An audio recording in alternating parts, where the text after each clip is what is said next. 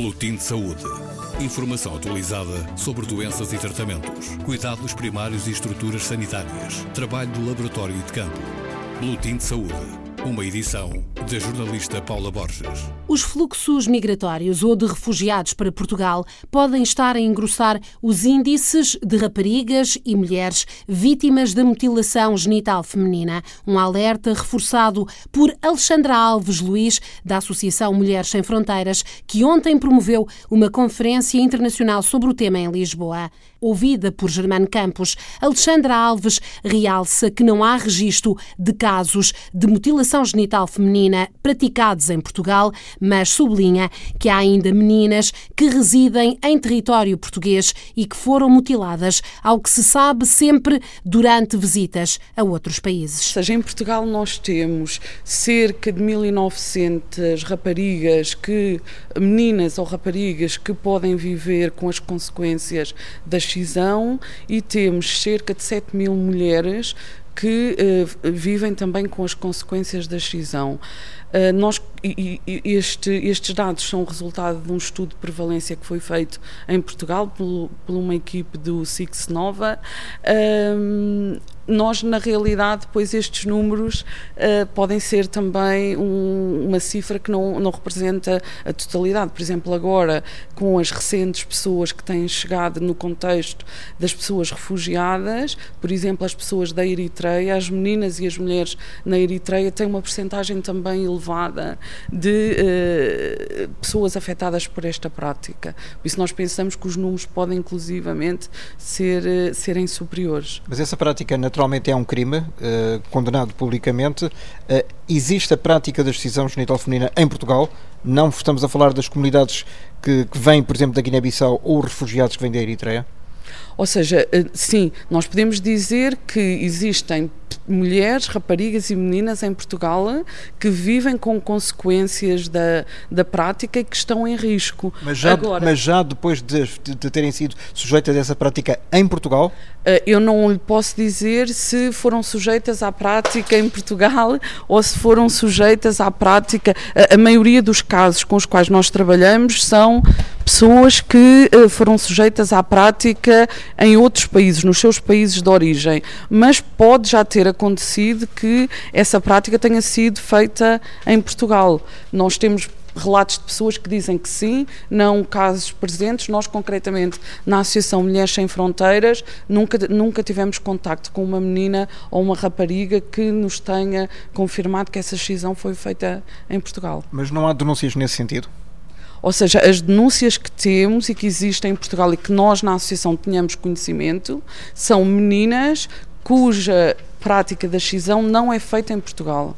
Não quer dizer que não hajam outras que essa prática não tenha sido feita, mas eu penso que lhe posso dizer, não tenho absolutamente dúvida nenhuma de que sim, que há meninas que vivem cá e que nos últimos anos, um, dois, três anos, foram enviadas aos seus países de origem e foram submetidas a essa prática. Já agora, para terminar, Alexandra, a Associação Mulheres Sem Fronteiras, o que é que tem feito para as ajudar?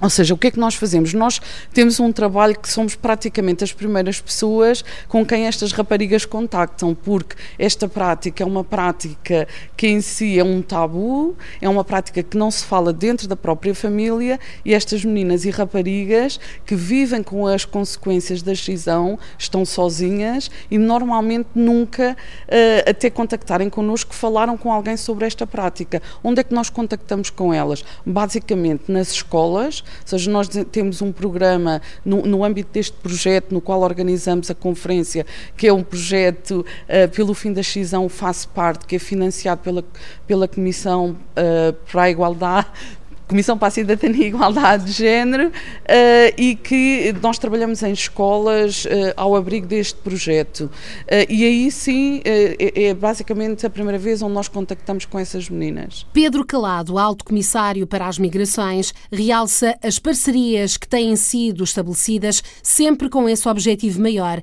erradicar a mutilação genital feminina. A questão principal é que sabemos que em algumas comunidades, e são comunidades bastante circunscritas, o problema persiste e, e creio que nossa grande missão neste trabalho em parceria é garantir que chegamos a essas comunidades e aí temos de facto uma rede importante que é a rede das associações de imigrantes que têm vindo cada vez mais a ser mobilizadas para atacarmos este problema e erradicarmos este problema e no qual século XXI. É, e qual é a sensibilidade que essas comunidades têm para justamente eliminar o problema?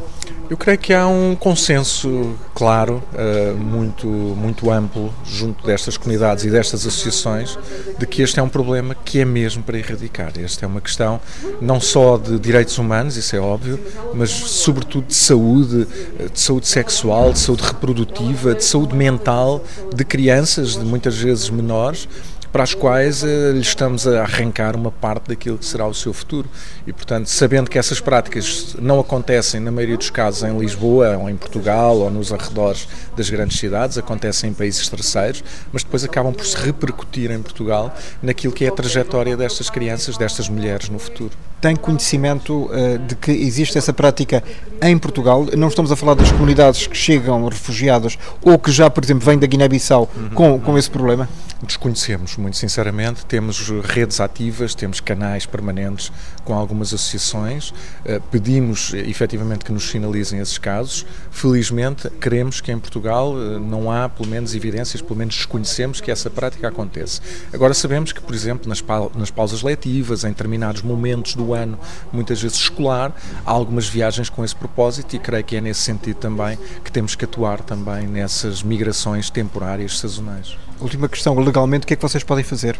Podemos encaminhar, aliás, nós lançámos recentemente uma campanha também com a Comissão para a Igualdade de Género, em que quem tiver conhecimento destas situações, por exemplo, pode denunciar através da linha de apoio ao migrante. Ligando para o 808-257-257, qualquer cidadão tem esse dever de denunciar e nós acionaremos os meios legais ao dispor para proteger estas crianças. Não calar, a mutilação genital feminina é um crime, o pedido de Pedro Calado, alto comissário para as migrações. Boletim de Saúde. Informação atualizada sobre doenças e tratamentos, cuidados primários e estruturas sanitárias, trabalho do laboratório e de campo. Boletim de Saúde. Uma edição da jornalista Paula Borges.